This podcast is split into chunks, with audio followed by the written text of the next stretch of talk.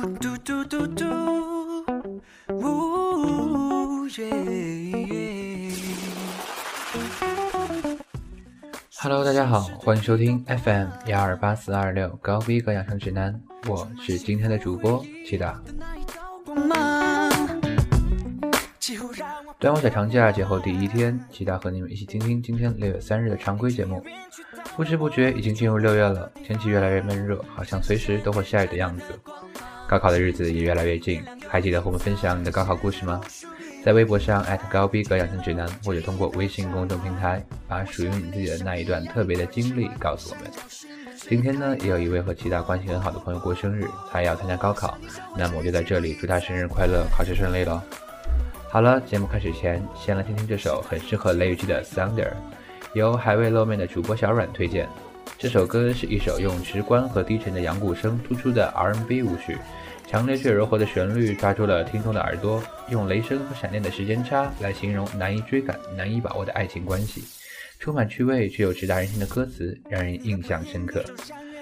来自 XOM Thunder。时间把我们的距离变得更长，在你远去的方向，会不会是我终于陌生的星光？你就像闪电一样的匆忙，是否我永远追不上？我们之间这遥远的时差，无法在同一个空间里到达。我像雷声一样的迟缓，想要寻你却太慢。不不不不不，向你召唤，这一切都已太晚。事到如今我才懂，心痛。想要把你紧握，让我跟随着你，跟随着你，哦，追逐着你，追逐着你，哦，寻觅着你，寻觅着你，超越时间，超越这座高壁，从现在到看是那相同的风景。相信我可以再再回到过去，我一而在心里度秒测我们的距离。事到如今我才懂，现在才因你心痛。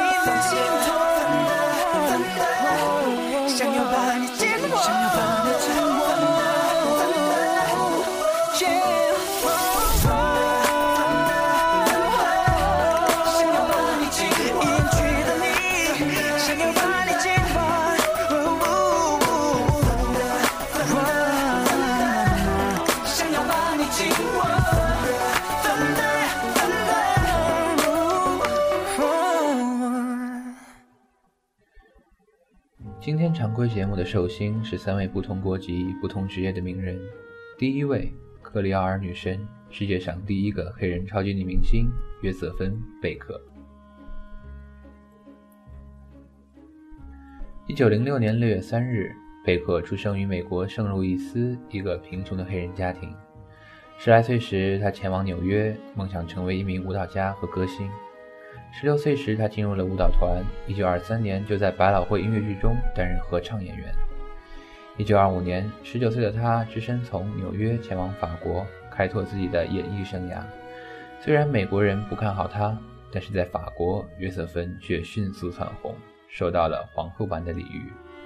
一九二五年，首次在巴黎登台演出黑人滑稽喜剧，随后进入著名剧院《疯狂牧羊女》，很快名声大振。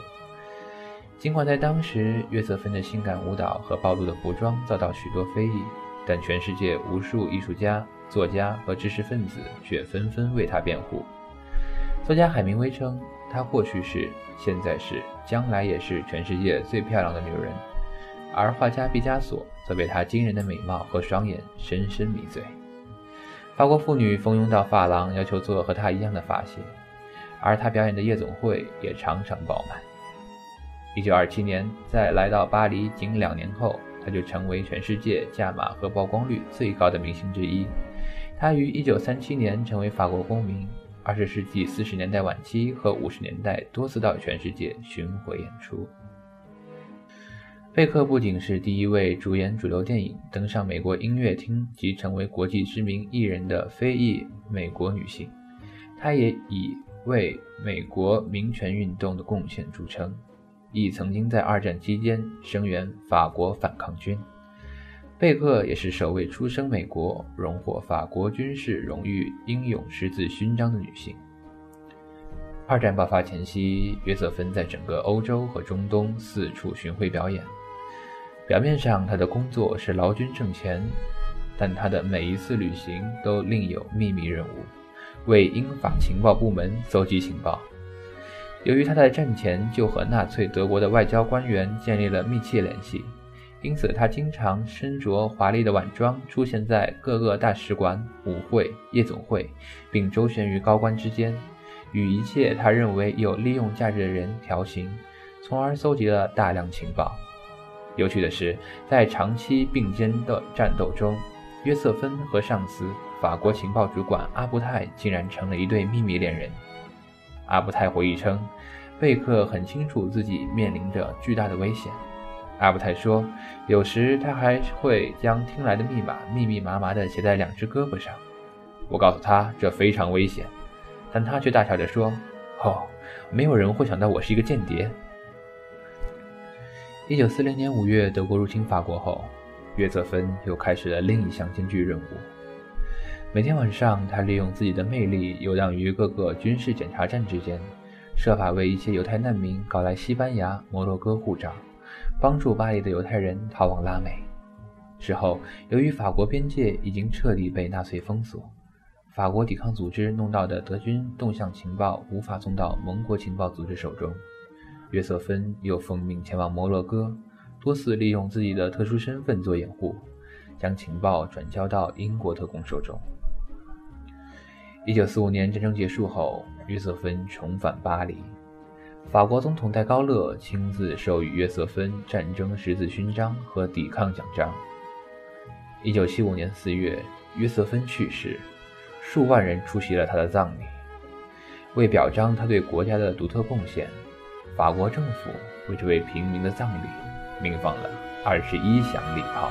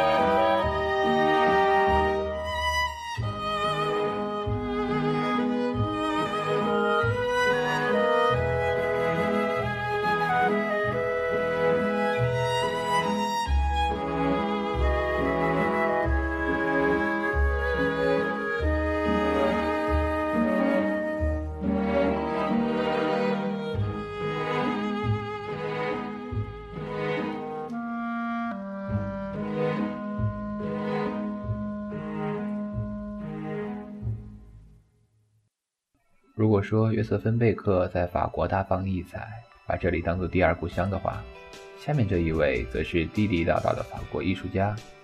今天第二位，法国新浪潮的中坚分子、大师级导演阿兰·雷奈。阿兰·雷奈，一九二二年六月三日生于法国的不丹，幼年时代从流行的小说、电影到。普鲁斯和胥黎和曼斯菲尔德的文学，以及漫画，都是他涉猎的范围。为了看到没有法译本的连环画，甚至还跑去过意大利。在他十七岁那年，阿兰·雷奈在巴黎的生活目标由一个教师转到了舞台表演。一九四三年，他考进了法国高等电影学院，但只读了十八个月就退学了。他说：“那里的课程不及他在昂利·朗瓦的法国电影资料馆看的经典电影得意大。”之后搬到塞纳河左岸的雷奈，以拍摄和剪辑纪录片和艺术片为主，正式开始了他的电影事业。在这个时期，他对蒙太奇和场面调度之间的关系做了一系列的重要实验，其中1948年的作品《梵高35毫米的重拍版本》赢得了。威尼斯影展两个奖项，以及1949年的奥斯卡短片金像奖。一九五五年，他的另一部经典短片《夜与雾》面世。不同于传统纪录片，雷奈不追求细节的重组，而以强调观众主动想象和回忆的独特手法，又一次撼动人心。而对于《夜与雾》来说，更重要的一点是，记忆与遗忘这个雷奈电影的母题是在这部电影中开始出现的。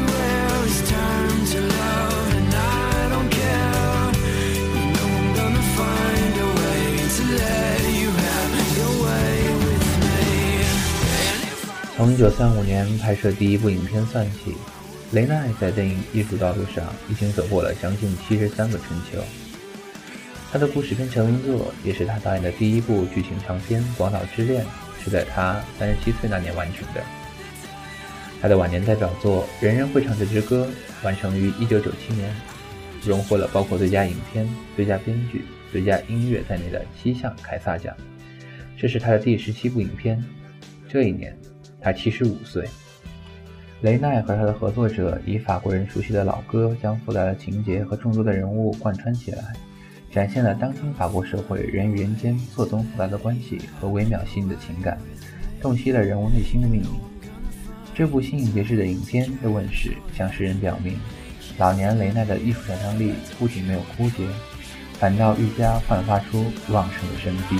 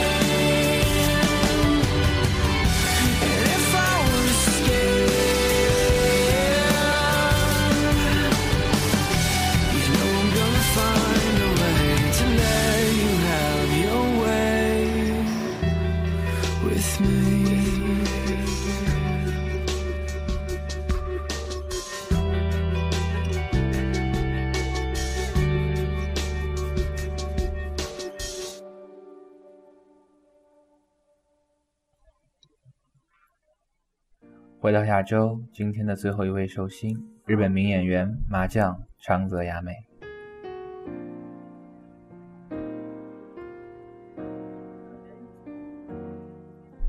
长泽雅美，一九八七年出生于静冈县磐田市，演员、模特，毕业于绝越高级中学。父亲长泽和明是原日本国家足球队的中场，磐田喜悦俱乐部第一任主教练。两千年一月九日，十二岁的长泽雅美参加了由东宝艺能事务所主办的第五届东宝灰姑娘选拔赛，从三万五千一百五十三位参赛者中脱颖而出，成为史上最年轻的最高奖获得者。从此踏入了日本艺能界。同年参与了自己首部电影《走火入魔》的拍摄。二零零二年，长泽雅美参与 NHK 电视台晨间剧《鹰》的拍摄。第二年初次主演电影《机器人竞赛》，就凭借该片获得了第二十七届日本奥斯卡优秀新人奖。二零零四年，长泽雅美出演了社会现象级的八十五亿日元票房超人气电影《在世界中心呼唤爱》，在其中她扮演女主人公广濑亚纪，并凭借该角色获得第二十八回日本奥斯卡金像奖和蓝丝带大奖最佳女配角奖。同年参与电影《深呼吸的必要》的拍摄。二零零五年七月八日，长泽雅美与阿部宽、长谷川京子、山下智久主演的电视剧《龙樱》在日本首映。九月十日，主演由犬童一心导演的电影《棒球英豪》在日本上映。二零零六年九月三十日，与妻夫木聪主演的电影《泪光闪闪》在日本上映。长泽雅美凭借该片入围日本奥斯卡最佳女主角。十月十三日，主演根据一九八一年电影大作《水手服与机关枪》改编的同名电视剧，并以剧中角色星辰的名义发表同名主题歌。二零零七年四月十九日，与山下智久主演的月九电视剧《求婚大作战》在日本首播。六月二日，主演电影《等待只为与你相遇》在日本首映。同年远赴印度为名古屋电视台拍摄四十五周年台庆电视剧《在恒河游蝶泳》，于同年九月在日本上映。二零零八年四月十日，于上野树里、英泰主演的电视剧《最后的朋友》在日本首播，长泽雅美在剧中饰演蓝田美智流。二零零九年一月四日，长泽雅美再次与妻夫木松合作，主演 NHK 大和剧《天地人》，在剧中饰演初音。一月十二日，主演电影《原来你已不在身边》在日本上映。该剧根据作家成山三郎遗作改编。同年，作为日本放送电台五十五周年台庆形象大使，连续六月登上电台刊物《I M 一二四二》封面。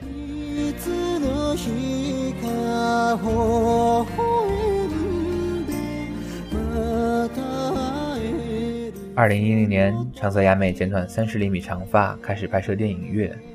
以雪山为背景，进行了艰苦的三个月拍摄。二零一一年五月七日，主演的电影《月》在日本上映。七月，他与吉卜力合作的作品《来自于美人之坡》上映，他在其中为女主角配音。八月，首次挑战舞台剧《Crazy Honey》。九月，主演电影《桃花期》上映，凭借该片获得第五十四回蓝丝带樱花赏的助演女优赏。入围第三十五届日本奥斯卡最佳女主角。二零一二年四月，长泽雅美主演朝日电视台深夜剧《都市传说之女》，首次挑战警察角色，并凭借此角色获得当季日剧学院赏最佳女主角。二零一三年参演富士台夏季约酒剧《Summer Nude》，同年参演吴宇森导演的中日韩三国合拍电影《太平轮》。十一月起。主演电视剧《都市传说之女》第二部，每周五晚十一点在朝日电视台播出。十月二十六号，与冈田将生首次共演纯爱电影《纯净脆弱的心》上映。二零一四年，长泽雅美主演的台湾偶像剧《联盟蛋糕店》首播。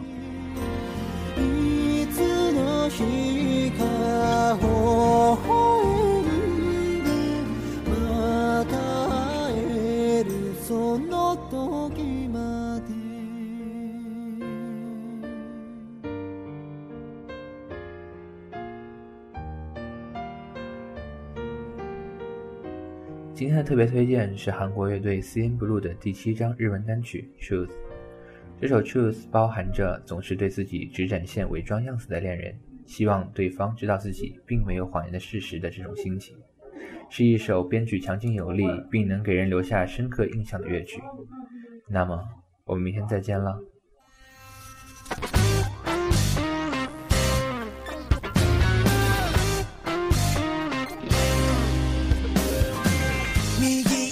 に視線を泳がすお決まりのパターン。物憂げにまつげが震える。You are a beautiful liar 気づかないふりをしている。僕もまた共犯者だけどさ。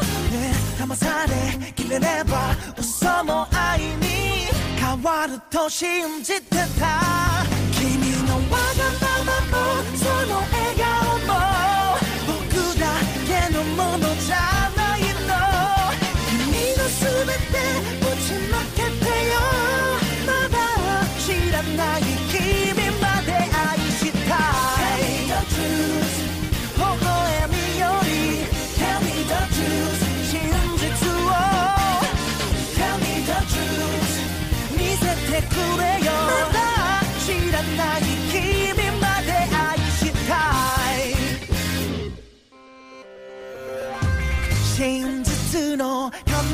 をかぶった優しい嘘に飽きもせず心へくられる。